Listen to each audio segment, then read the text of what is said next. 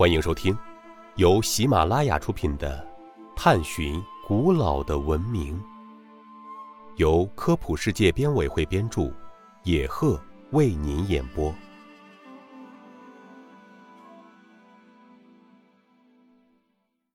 第四集：中国最古老的文字是什么？甲骨文是刻在龟甲或兽骨上的文字。甲骨文被视为中国最古老的文字。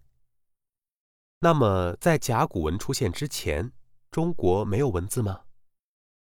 其实啊，从考古材料来看，在甲骨文以前，我国境内已有很多尚未成熟的文字符号出现，但这些文字多是由线条构成的，大多数比较简单。只能称之为是中国文字的雏形，而甲骨文与之前的文字符号相比，表意更为清楚，而且有系统性。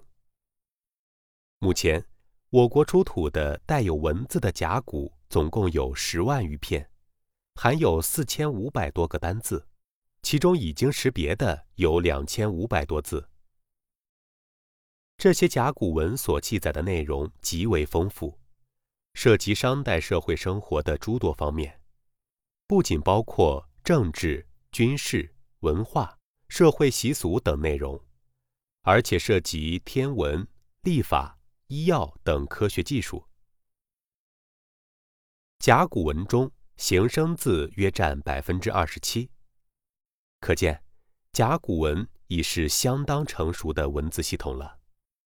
也因此，甲骨文被认为是现代汉字的早期形式，是现存中国最古老的一种成熟文字。听众朋友，本集播讲完毕，感谢您的收听。